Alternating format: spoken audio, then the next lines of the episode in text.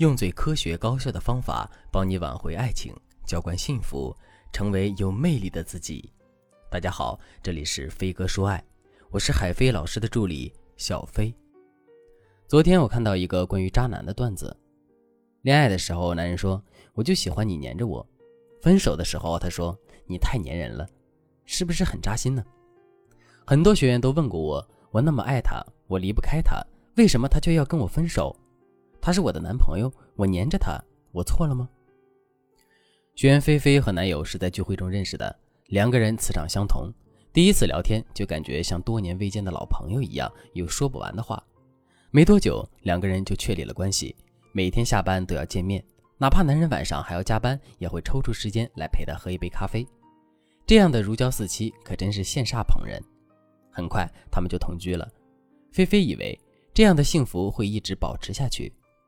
后来有一次，男友的姐姐生了小孩，姐夫在外当兵出任务回不来，男生便承担起了照顾姐姐的责任。一开始，菲菲也理解他的做法，而且自己和姐姐的关系也不错，所以虽然有点吃醋，但从来没有说过男人什么。可后来有一次，自己来例假了，肚子特别难受，就给男生打电话，希望他能回来陪陪自己。男生说自己正在陪姐姐给宝宝打预防针呢，还嫌弃菲菲太矫情了。芝麻大点的事，搞得像世界末日一样。本来就因为男友陪姐姐忽视了自己，现在身子也不舒服。听到这样的指责，菲菲终于发火了，说道：“你的姐姐生了孩子，姐夫不来陪，麻烦你这个弟弟，这算什么嘛？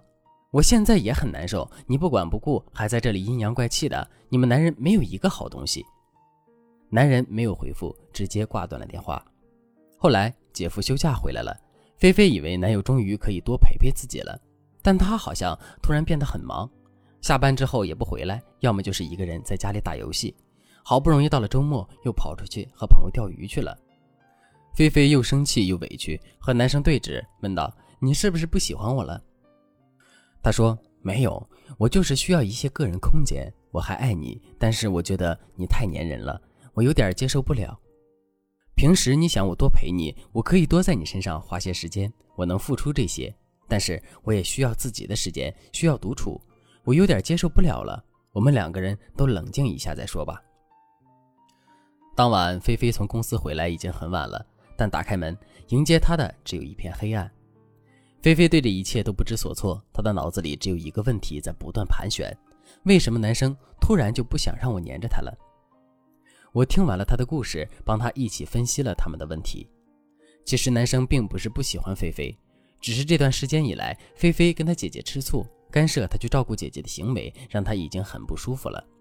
菲菲说：“可是我真的很需要他呀。”是啊，当你的需要在他承受范围的时候，他容易接受；但当你的需要超出他的范围，并且你给他带来糟糕的体验以后，他就会对你的需求产生反感。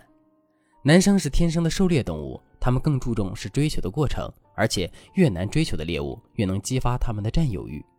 但是，男人一旦把女人追到手以后，就好比是完成了一项任务，任务完成了，自然就会把重心放在其他事情上，比如说自己打拼的事业、维系自己的社交关系等等。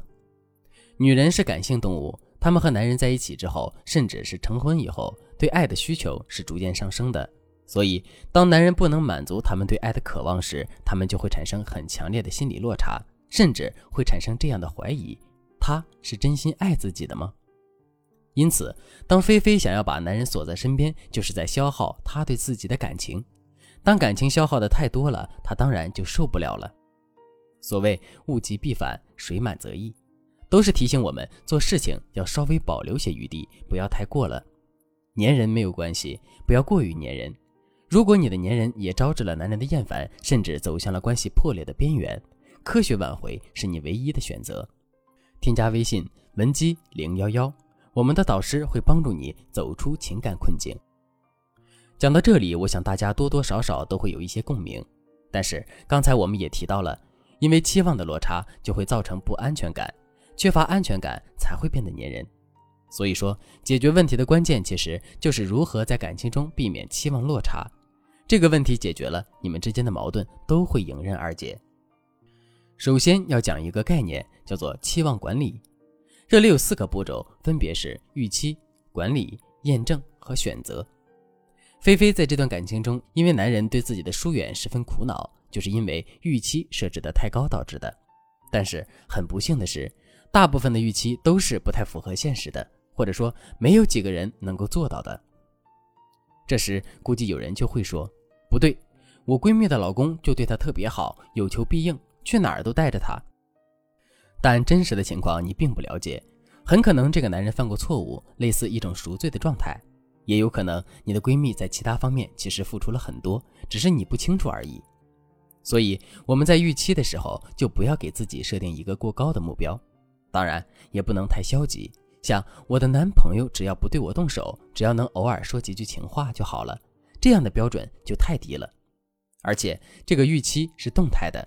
就像菲菲知道男友的姐夫有事在外，需要照顾刚刚生育的姐姐，这是一个不可抗力因素。难道你的男人抛下了自己的姐姐来爱你，你就觉得这是一个绝世好男人吗？对一个和自己相伴二十多年的姐姐尚且都如此冷漠，对你的感情可想而知，也不是单纯的好而已。所以这个时候就应该设定一个符合当下实际的预期，可以是照顾姐姐之后虽然很累，但是还会给你打一个电话。发一个信息关心一下你，而不是白天照顾姐姐，晚上回来给你下厨做饭、按摩讨好。